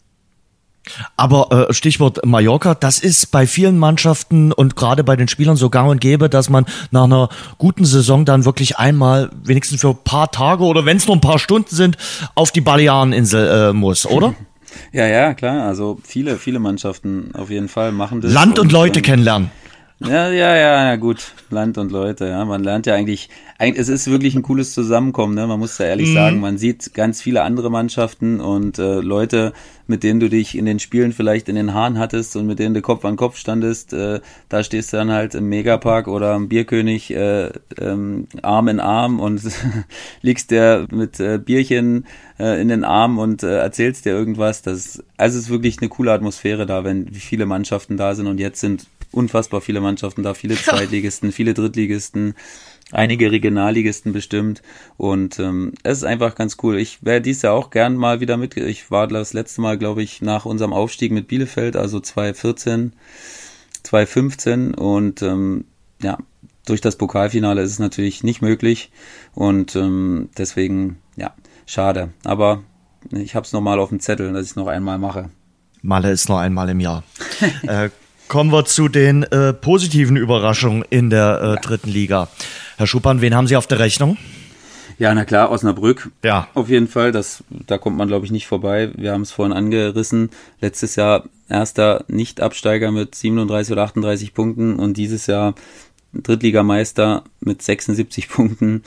Also kluge Additionen äh, ähm, getroffen, kluge Schachzüge gemacht und einen guten Start gehabt, was immer wichtig ist, was wir hier auch schon oft angesprochen haben, eine Euphorie reingebracht, mitgenommen und einfach auf dieser Welle weitergeschwommen und einen guten Trainer gehabt, ähm, den ich auch, äh, ich durfte ja diesmal als Kapitän auch wählen, Trainer und Spieler des Jahres und ähm, den ich da auch als Trainer des Jahres gewählt habe, weil da hat einfach alles funktioniert dieses Jahr. Da der hat so viele Leute aus seinem Kader gebraucht und wirklich auch eingesetzt und auch gewinnbringend eingesetzt, dass das für mich alternativlos war. Und ähm, ja, deswegen für mich ganz klar Osnabrück und ähm, Halle habe ich auch noch als zweiten dazu genommen, weil das glaube ich auch nicht so zu erwarten ja. war ist meine positive Überraschung. Ja. Äh, ganz kurz, wen hast du als äh, Spieler des äh, Jahres oder der Saison gewählt? Da habe ich eine unkonventionelle Entscheidung getroffen und habe Toni Wachs von Zwickau genommen. Sehr gut, sehr gut. Ja, den Kapitän vom FSV Zwickau, der jetzt äh, dort Sportdirektor wird, der wirklich in Zwickau vieles erreicht hat und dort eine richtig feste Größe geworden ist. Toni Wachsmuth, Hut ab. Wirklich. Ja, und vor allen Dingen, ich habe ihn ja nicht nur so genommen, ne? Der hat, der, der hat erstens zehn Tore gemacht als Innenverteidiger. Das äh, waren natürlich acht Elfmeter, aber egal, Richtig. musst du reinschießen erst. Das ist und, und teilweise in der letzten Minute hat er dann Elfmeter ja. noch verwandelt. Richtig, wirklich. Richtig. Und ich kann mich wirklich an fast keinen einzigen erinnern, der richtig eng war. Mhm. Also der hat alle sehr, sehr sicher und scharf platziert und teilweise den Torwart ausgeguckt. Und was für mich noch ein größeres Totschlagargument war, alle Spiele, wo er dann nicht gespielt hat, und das waren auch einige, hat Zwickau sang- und klanglos verloren. Ähm, also hat da wirklich einen riesen, riesen Einfluss noch gehabt. Und am Ende sind sie Siebter geworden, was sicherlich auch toll ist äh, für Zwickau. Und ich hoffe, dass ich äh, zum Beispiel Marvin äh, Pourier jetzt kein ähm, kein Bärendienst erwiesen habe, aber ihn haben ja trotzdem alle anderen fast gewählt. Er ist ja trotzdem Spieler der Saison geworden. Von daher, ähm, ja, war ich aber trotzdem sehr zufrieden mit meiner Wahl, muss ich ehrlich sagen. Ähm, weil wir bei den positiven Überraschungen sind, dazu gehört sicherlich der FSV Zwickau. Ich habe mich dann auch für den Hallischen FC entschieden, auch wenn es nicht geklappt hat mit dem ganz großen Ding. Also mit dem direkten Aufstieg oder der Relegation. Tolle Saison, beste Drittligasaison für die Saalestädter und das mit dem Etat. Ich glaube, vom Etat liegen sie nur auf Platz 16. Äh, Thorsten Siegner in seiner ersten Saison in Halle hat da tolle Arbeit äh, geleistet, hat wirklich ein Team zusammengeformt. Das muss man wirklich äh, sagen. Die äh, funktionieren als Mannschaft und ja, dort könnte sich ein bisschen äh, was entwickeln. Muss man mal schauen, ob er auch die Neuzugänge bekommt, die er sich so wünscht und ich sag Hut ab vor dem Hallischen FC, die ja doch auch in den Jahren davor immer mal kräftig zittern mussten. Diese Saison richtig stark. Äh, bei den negativen Vereinen habe ich äh, die Wahl gehabt zwischen Kaiserslautern und Uerding, habe mich dann für den KfC Uerding entschieden. Boah, also was den Etat betrifft, ganz oben mit dabei, aber was die Außendarstellung äh, betrifft, äh, Im Negativen sicherlich auch ganz oben mit dabei. Drei Trainerwechsel, schwächste Rückrunde aller 20 Teams. Einfach nur enttäuschend. Dann äh, der Besitzer, der auch kein gutes Bild äh, abgibt. Und die Mannschaft scheint auch, anders als zum Beispiel gerade beim erwähnten Hallischen FC, keine richtige Mannschaft zu sein. Also der KfC Uerdingen, ähm, auch wenn es als Aussteiger man sicherlich sagen könnte, ja, Tabellenplatz 11 ist doch gar nicht so schlecht, finde ich. Mit den Mitteln, die sie zur Verfügung hatten nach der Hinrunde, haben sie ein furchtbar schlechtes Bild, äh, speziell dann in der Rückrunde abgegeben. Also für mich auch ganz klar die äh, Enttäuschung, aber wirklich auf ganzer, auf ganzer Linie. Also klar, mit der Hinrunde kann man ja zufrieden sein, sportlich. Das war top, das war in Ordnung. Ähm, da hat man 37 Punkte geholt, das war sicherlich überdurchschnittlich. Und man hat auch vielleicht ein bisschen überperformt, war da Dritter. Ähm, und dann kamen die Querelen außerhalb äh, des Sportlichen natürlich dazu und ähm, eine elf Punkte Rückrunde gespielt, was sicherlich ähm, mit dem wie du gerade angesprochen hast, mit den Möglichkeiten, die sie haben. Und da reden wir wirklich davon, ne, dass einige Spieler ähm, da so abstrus viel Geld verdienen, so viel mehr als der normale Drittligaspieler, dass es dann schon wirklich um, unzureichend ist, äh, was man, was man dann daraus gemacht hat.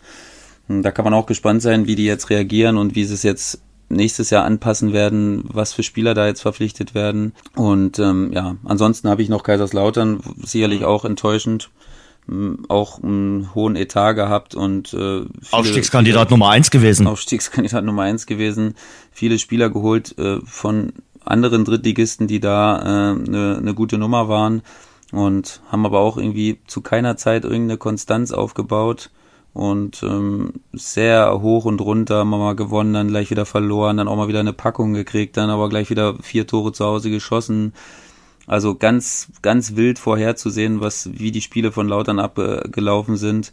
Von daher auch für mich eine negative Überraschung gewesen. Und äh, auch das Umfeld beim ersten FC Kaiserslautern, der einst so stolze Traditionsverein. Da weißt du ja gar nicht, was am Tag davor passiert ist. Das kann sich am Tag danach schon wieder äh, komplett überwerfen. Da tritt der eine zurück, dann gibt's Übernahmepläne und äh, im Grunde genommen musst du ja fast einen stündlichen Live-Ticker haben, um genau zu wissen, was da gerade beim ersten FC Kaiserslautern Phase ist. Also ganz, ganz schwierig. Und ich habe so meine Bedenken, dass die aus den Niederungen der dritten Liga in den nächsten Jahren herauskommen. Also ich glaube, da muss nicht nur Geld, sondern eben auch ein bisschen Grips äh, reingepulvert werden, damit man es schafft, auch da eine Mannschaft zu formen. Ich finde, das ist immer ganz wichtig bei der dritten Liga. Da machen es nicht nur die Individualisten aus, sondern da braucht es einen guten Trainer, einen guten Sportdirektor und vor allem auch eine gute und hungrige Mannschaft. Das Umfeld, die Fans, die haben sie auf jeden Fall am Betzenberg. Aber das andere, hm, da habe ich so meine Zweifel.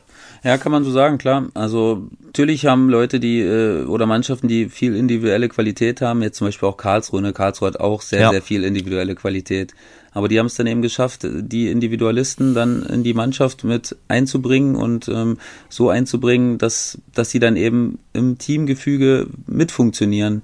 Und ähm, das hat eben offensichtlich in Kaiserslautern nicht stattgefunden, weil man hat am Anfang natürlich mit der potenziell besten Elf immer gespielt und ähm, das hat nachweislich dann irgendwie nicht geklappt und man hat dann nach und nach immer wieder viele junge Spieler auch mit reingebracht, weil man sich dann wahrscheinlich dachte, viel schlechter machen die es jetzt auch nicht.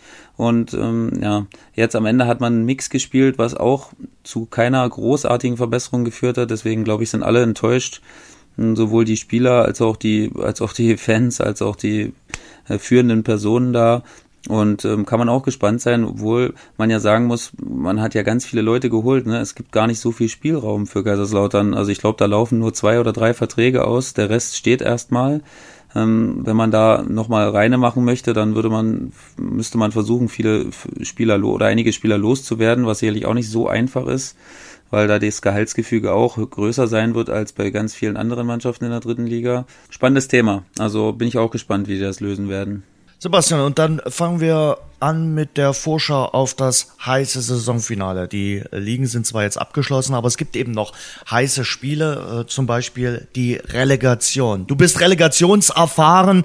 Nimm uns mal mit. Was sind das für Spiele? Wie ist die Zeit davor? Ich glaube, da ist man ja besonders äh, nervös, angespannt, weil es um so viel geht. Um mehr als eben nur in einem normalen Spiel, wo drei Punkte äh, auf dem Spiel stehen. Klar, also sehr besondere Konstellation und für mich auch nochmal ein kleiner Unterschied, ob man äh, gegen den Abstieg spielt in der Relegation oder für etwas spielen kann, für den Aufstieg, weil da die Drucksituation sicherlich nochmal ein bisschen eine andere ist. Einige werden sagen, hey, was labert der da? Äh, Druck ist Druck, aber aufzusteigen ist immer für mich ein positiverer Druck, als, äh, als dann abzusteigen und gegen diesen Druck zu spielen, zu wissen, dass äh, der Verein es danach sehr schwer haben wird, jetzt natürlich nochmal je nachdem, in welcher Liga man spielt, ist sehr, sehr hart. Also wirklich von der, von der Druckbelastung und von der Kopfbelastung her absolut allerhöchste Stufe. Das Gute ist, dass du jetzt gar nicht so viel Zeit hast nach dem letzten Spiel. Du musst gucken, dass du, dass du schnell, schnell fit wirst. Du trainierst nicht mehr so viel, nur noch den Fokus hochhalten, kurze, knackige Einheiten,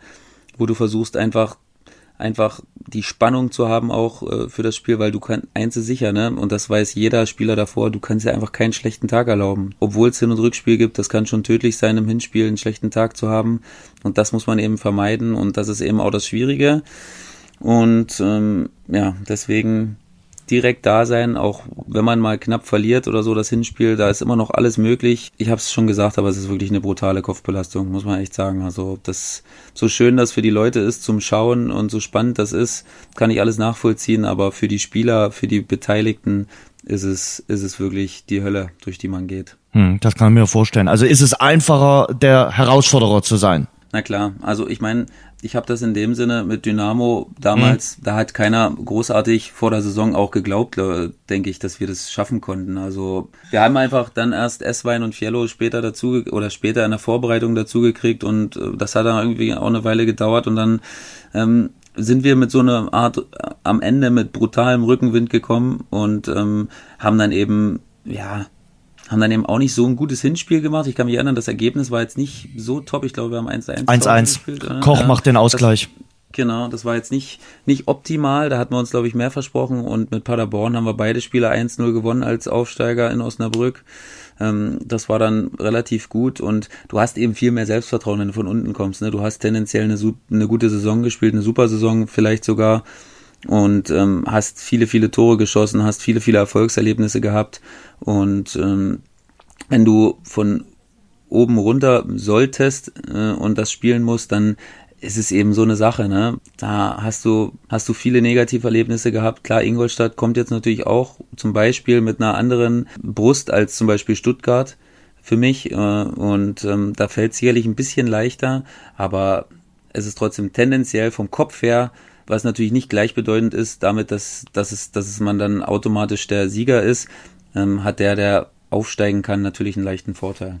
In der Relegation äh, zweite gegen dritte Liga ist es ja häufig so, dass der Drittligist äh, sich durchgesetzt hat. Ja. In, in der Vorsaison nicht. Da hat sich dann Aue gegen Karlsruhe klar durchgesetzt. Aber in den anderen Spielzeiten war es schon häufig so der Fall, dass der Drittligist am Ende das bessere Ende für sich hatte. Für mich ist trotzdem Ingolstadt aufgrund der individuellen Klasse und aufgrund des Rückenwinds, den sie äh, mitnehmen, nehmen wir mal das letzte Spiel in Heidenheim außen vor, ähm, der Favorit. Kann mir es ja vorstellen, dass sich Wien Wiesbaden am Ende durchsetzt, weil Sebastian hat es letzte Woche gesagt, sie sich in dieser Außenseiterrolle wohlfühlen. Aber wenn ich jetzt setzen müsste, würde ich äh, auf Ingolstadt setzen. Geht mir ehrlich gesagt genauso, obwohl ich ähm, Wien Wiesbaden als unangenehmen Gegner empfinde.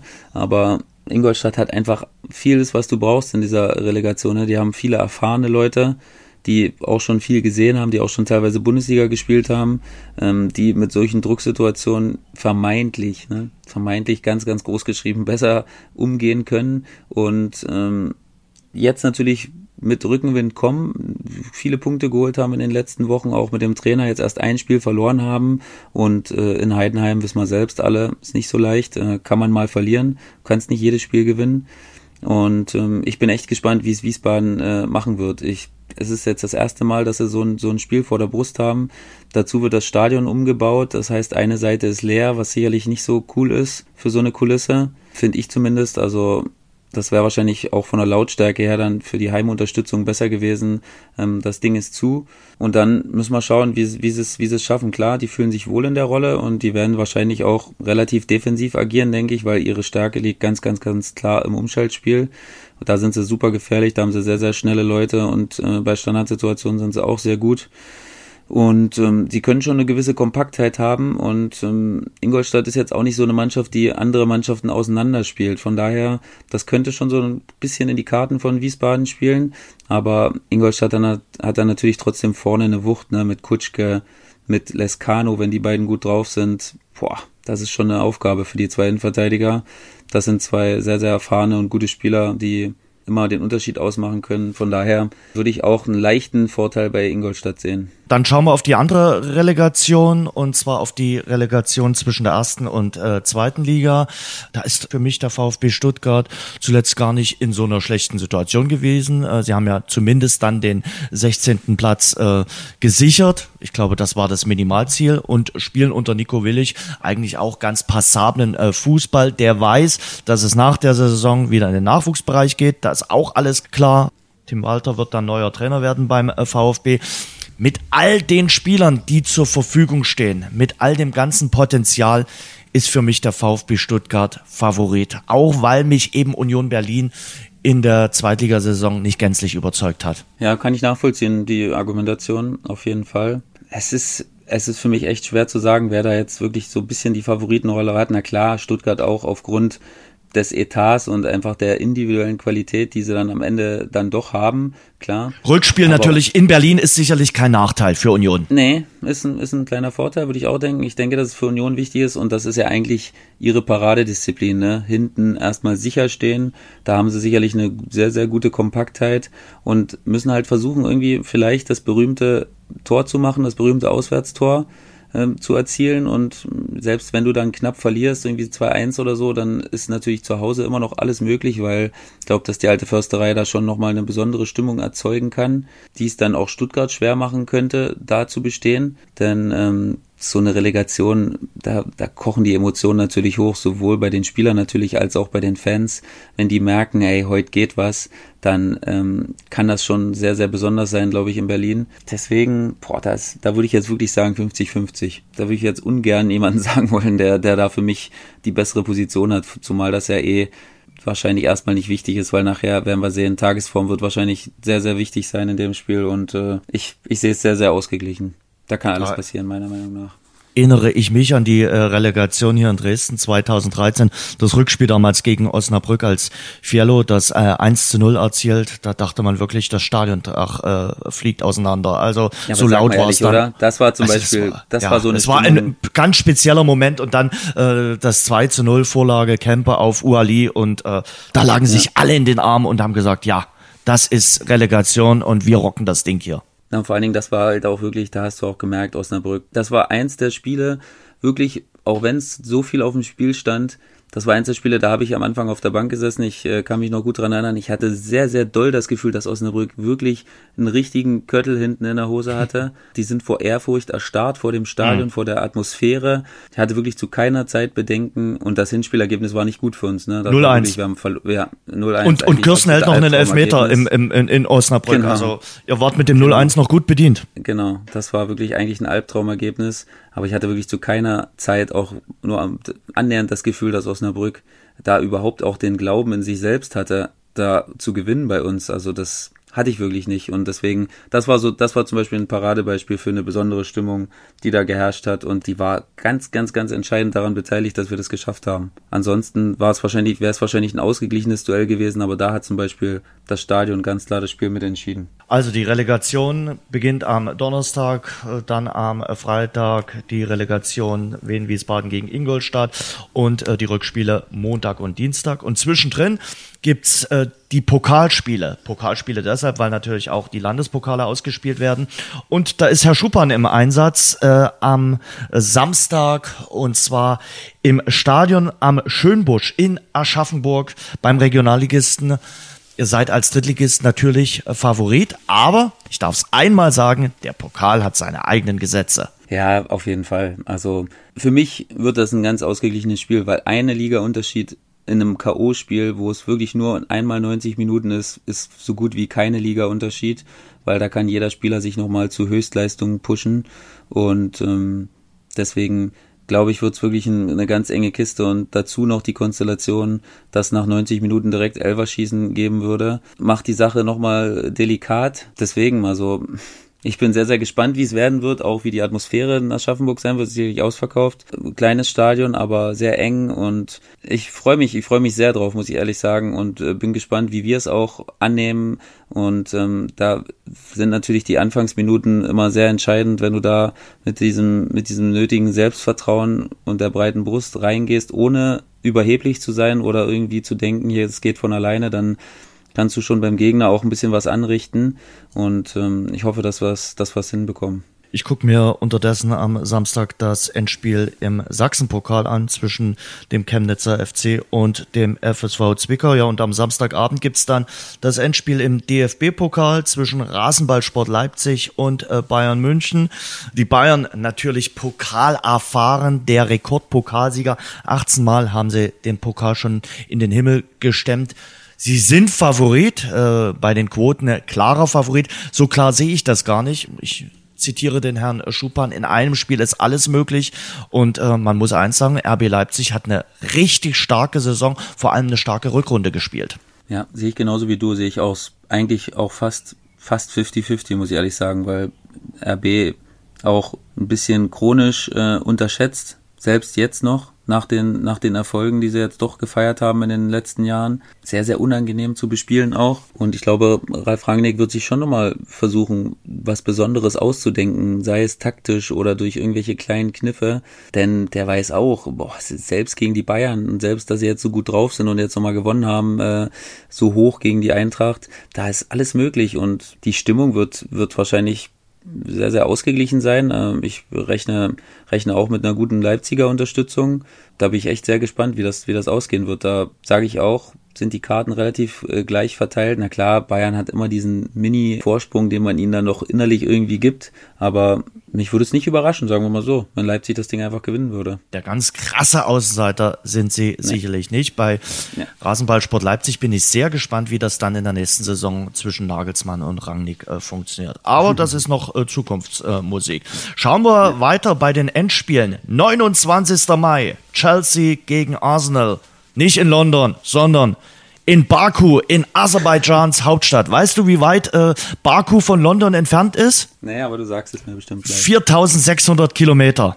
Aber ich habe vorhin mal geguckt bei Google Maps, du kannst sogar mit dem Auto hinfahren. Also ich glaube, du bist 56 Stunden unterwegs. Ähm, Irgendein ich glaub, Verrückter macht's bestimmt. Äh, das macht definitiv ein Verrückter, weil es äh, für die Fans von Arsenal und Chelsea nicht die Möglichkeit gibt, direkt hinzufliegen. Und die äh, Flugpreise sind horrend, die Hotelpreise sind horrend und äh, die Ticketpreise sind auch sehr ambitioniert und ähm, ja, wer sich das äh, überlegt hat mit dem Endspielort Baku, da muss man wirklich Jürgen Klopp zitieren, was frühstücken diese Menschen? Ganz ehrlich, äh, ich weiß auch, dass der Endspielort äh, schon drei, vier Jahre vorher festgelegt wird.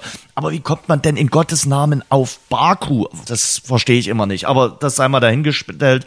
Es wird auf jeden Fall ein knackiges Finale. Hast du einen klaren Favoriten für dieses Londoner Derby? Auch nicht, ehrlich gesagt. Ich ganz leicht Chelsea. Ganz leicht. Ja, ich weiß es nicht. Also echt schwer. Würde ich, würde ich auch sagen. Da, da lasse ich mich echt überraschen. Ich habe jetzt auch keine Mannschaft, die ich da irgendwie ein bisschen mehr mag, als also relativ wenig am Hut mit, mit beiden Truppen. Lass ich auf mich zukommen. Zumal äh, der Trainer von äh, Arsenal, Unai Emery, natürlich erfahren ist, was Endspiele betrifft, was die Europa League betrifft. Also der weiß, wie so ein äh, Finale funktioniert da treffen natürlich auch gute Individualisten aufeinander. Das wird sicherlich, ich sag mal, nicht nur der Aperitif sein für das dann anstehende Champions League Finale, sondern für sich gesehen ist dieses Europa League Finale auf jeden Fall eine Angelegenheit, die man sich anschauen kann, weil ja auch ein paar äh, Protagonisten, äh, die einst in der Bundesliga gespielt haben, mitwirken. Zum Beispiel ja Pierre-Emerick Aubameyang, der auch für Arsenal London das ein oder andere Türchen erzielt. Ja, auf jeden Fall. Ich weiß gar nicht, wie es mit Mikitarian, ich glaube, ich hatte gelesen, der darf nicht einreisen oder so. Ja, es gibt ja zwischen Aserbaidschan und Armenien, er ist ja gebürtiger Armenier,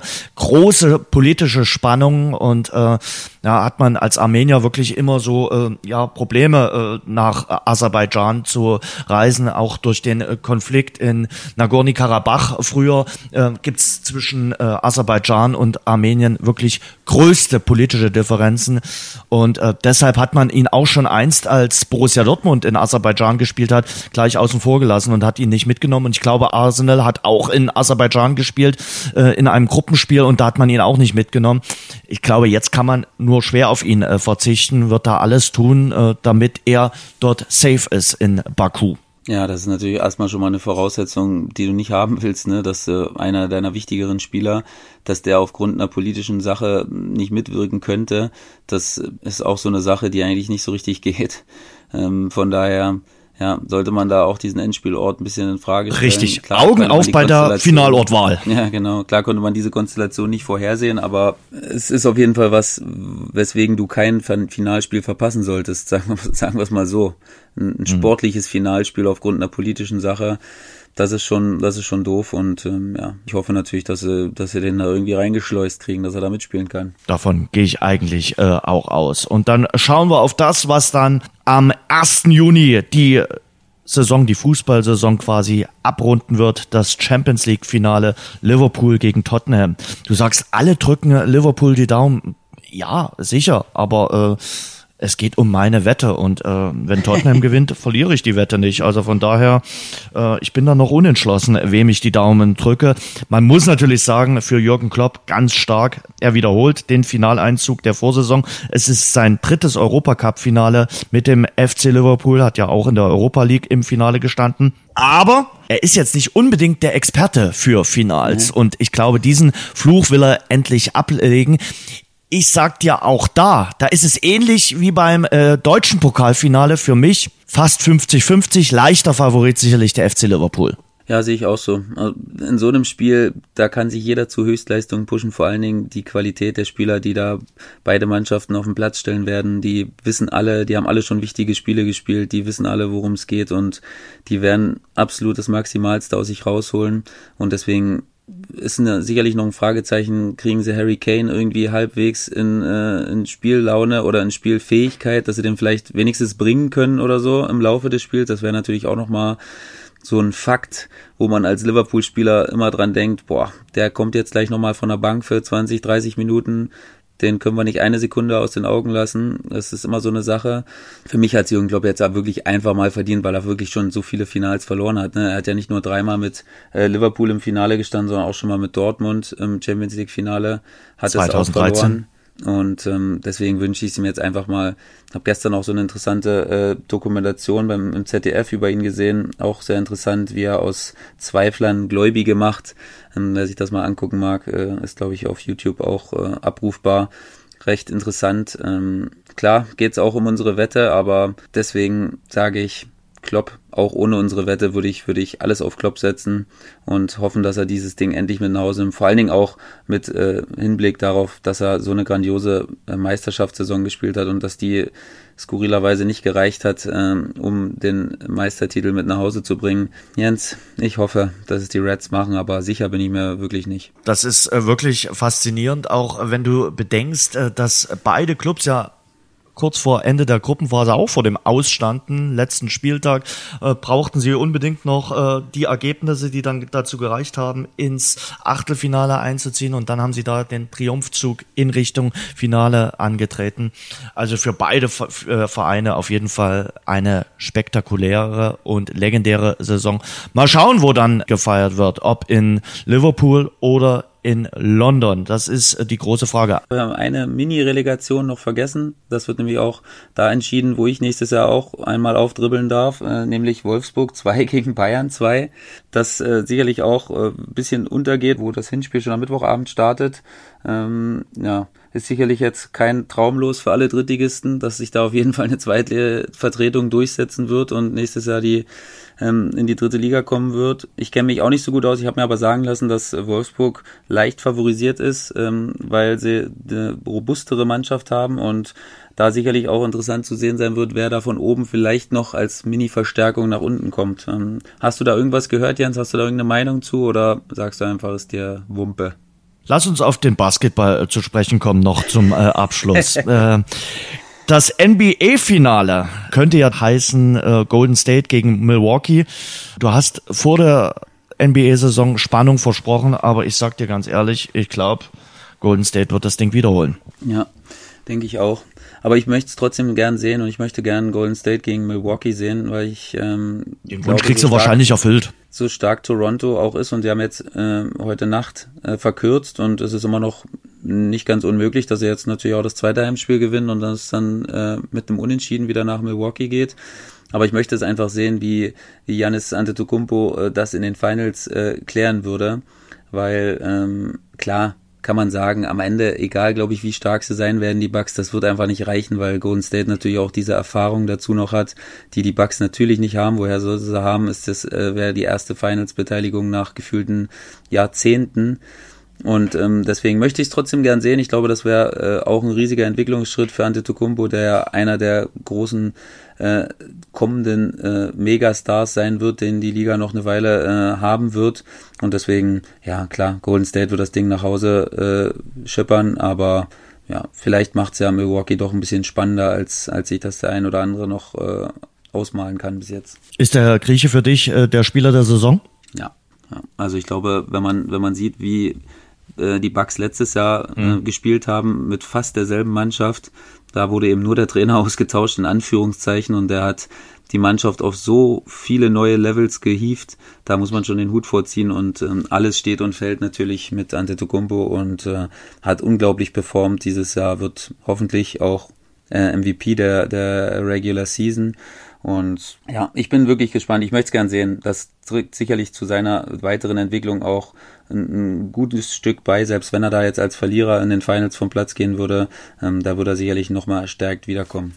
Ich kann den Basketballfans, ich habe es mir letzte Woche äh, bestimmt 20 Mal angeguckt, äh, auch nochmal äh, den Buzzerbeater von Toronto gegen äh, Philly äh, empfehlen, weil das war Wahnsinn. Also Spiel 7, letzte Sekunde und dann entscheiden die das Ding. Da war ja wirklich Ausnahmezustand in der Halle. Wahnsinn. Also wer da keine Gänsehaut äh, bekommt, der pinkelt wirklich Eiswürfel. Und wie gesagt, ich habe mir es mehrfach angeguckt, weil das ist für ja. mich Sport. Ja, vor allen Dingen. Und der Ball ist ja nicht direkt reingegangen. Ne? Ja. Er ist ja förmlich nochmal auf, der, auf dem Ring getanzt, äh, zwei, dreimal und hat sich dann doch entschieden, dass er reingehen ja. möchte.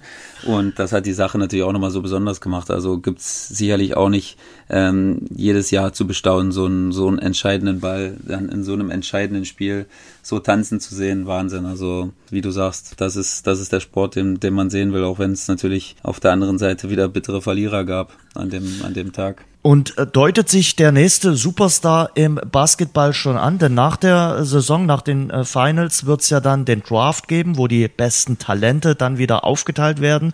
Und äh, in New Orleans hat's wirklich Jubel ohne Grenzen gegeben, weil sie haben sich den ersten Pick gesichert, äh, hatten gar nicht so gute Chancen bei der Lotterie, äh, was die Prozente anbetrifft. Äh, eigentlich hatten die besten Chancen die New York Knicks und die haben darauf gehofft, den zu bekommen. Aber die New York Knicks äh, verlieren nicht nur unterm Korb, sondern eben auch bei dieser Lotterie.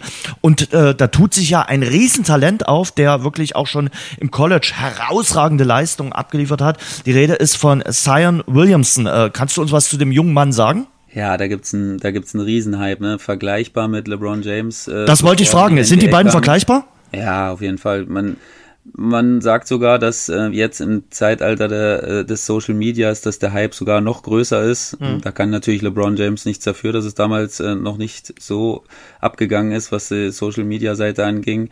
Aber unfassbare Qualität, unglaublicher Athlet, wer sich das mal auf YouTube angucken äh, möchte und selbst wenn man keine Ahnung vom Basketball hat, der sollte sich das mal geben, was das für ein was das für ein Athlet ist. Das ist unfassbar, wirklich. Der ist sehr, sehr massig, dass man könnte denken, der hat vielleicht ein paar Kilo zu viel auf den Rippen, aber alles, alles Muskulatur, alles die pure Athletik und ähm, ich bin wirklich gespannt. Der sollte die NBA äh, sehr, sehr bereichern, egal jetzt in welche Mannschaft. Und wie du gesagt hast, da gab es natürlich Jubelstürme bei New Orleans, weil die sind bekanntlich auch nicht der äh, beliebteste Markt da in der NBA, weil da natürlich äh, die Saints absolut äh, ähm, den Vorrang haben in äh, New Orleans und ähm, das wird sicherlich einen Hype in der Stadt auslösen, ähm, den die Basketballmannschaft gut gebrauchen kann und ähm, ich bin echt gespannt, wie er, wie er sich geben wird. Das, er kann eigentlich gar nicht dem gerecht werden, was die Leute von ihm erwarten, weil er wie gesagt schon ab der Highschool mit der Lupe beäugt wurde und ähm, deswegen ich bin echt gespannt, wie das ablaufen wird.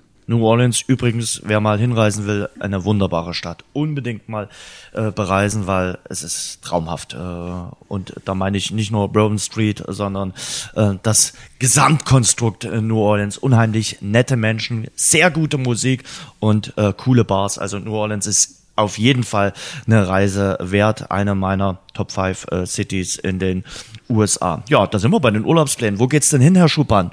Können wir da ein bisschen was erfahren? Ja, klar. Ich äh, äh erobere den Orient äh, dieses Jahr mit meiner Familie.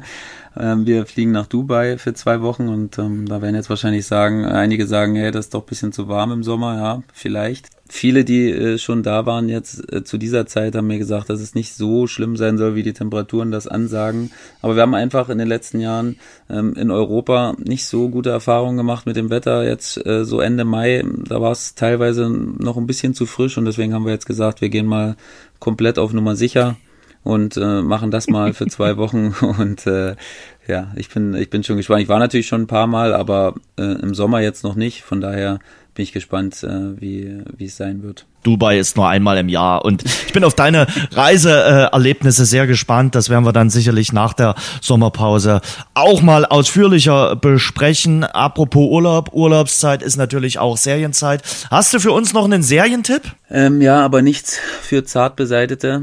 Ähm, habe letzt, letzte Woche angefangen, Tschernobyl zu sehen. Boah, das fiel mir schon echt schwer zu gucken. Also nicht, weil es schlecht war, sondern weil das Gefühl äh, so unangenehm war. Das mhm. ist wirklich ein Thema, was unter die Haut geht und ähm, allein die erste Folge schon, ähm, wer sich das mal angucken mag und wer sich dafür interessiert, die war wirklich gut, aber ähm, was damals da abgegangen ist, es war auch das Jahr, wo ich geboren wurde und meine, meine Mama hat mir da nochmal ein bisschen was erzählt, wie auch die Leute hier zu Lande verrückt gemacht wurden ähm, damals und ähm, wie, wie, wie die Russen das da vertuscht haben äh, im großen Stil, sicherlich unfassbar. Äh, heute irgendwie nicht mehr so denkbar, dass das überhaupt so, so durchführbar wäre in Zeiten auch dieser Social Media Geschichte.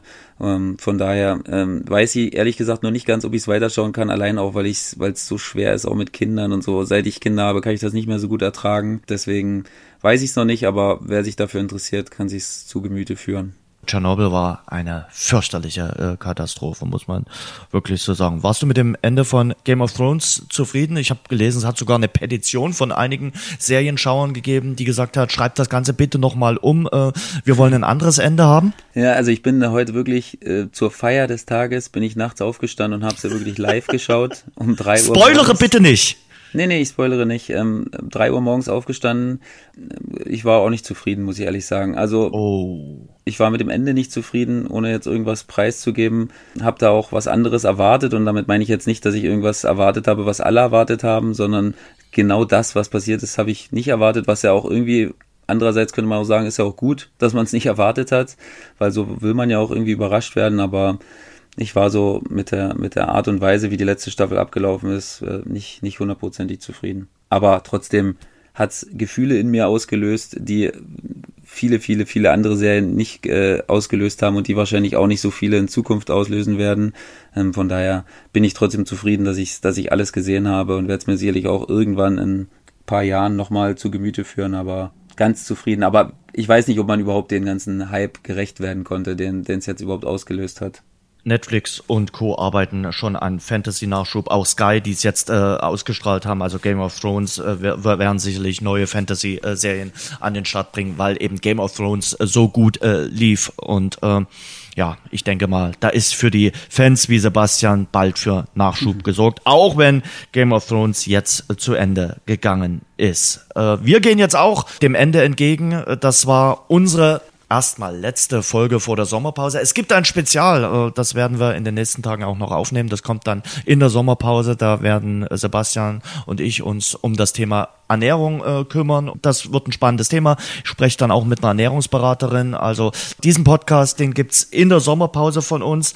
Ansonsten ähm, verabschieden wir uns erst einmal dann in die Sommerpause, sind im Juli sicherlich wieder zurück mit einem neuen Rasengeflüster. Alle Infos findet ihr auf Twitter, auf Instagram oder auf unserer Seite im Netz auf rasengeflüster.de. Und wir haben ähm, einige Schauspieler bei Game of Thrones so schön geschrieben. Das ist auch unser Motto. Ohne euch gibt es kein uns. Also vielen Dank, dass ihr uns verfolgt, dass ihr uns begleitet hier beim Rasengeflüster, dass ihr unsere Hörer seid. Wir freuen uns natürlich auch über positive Bewertungen, zum Beispiel bei iTunes. Schön, dass ihr uns äh, immer ein Feedback gebt und das tut wirklich gut. Und ja, es hat großen Spaß gemacht, Sebastian, mit dir diese erste Fußballsaison zu begleiten, immer wieder zu analysieren, auch mal unterschiedliche Meinungen auszutauschen. Und ich freue mich schon, wenn wir uns dann im Juli wiederhören. Ich freue mich auch. Vielen, vielen Dank. Ich habe äh, großen, großen Spaß gehabt und ähm, freue mich auch schon jetzt äh, wieder auf die auf die erste Folge äh, in der neuen Saison. Und Fußball ist einfach ein Thema, über das man nicht zu wenig sprechen kann.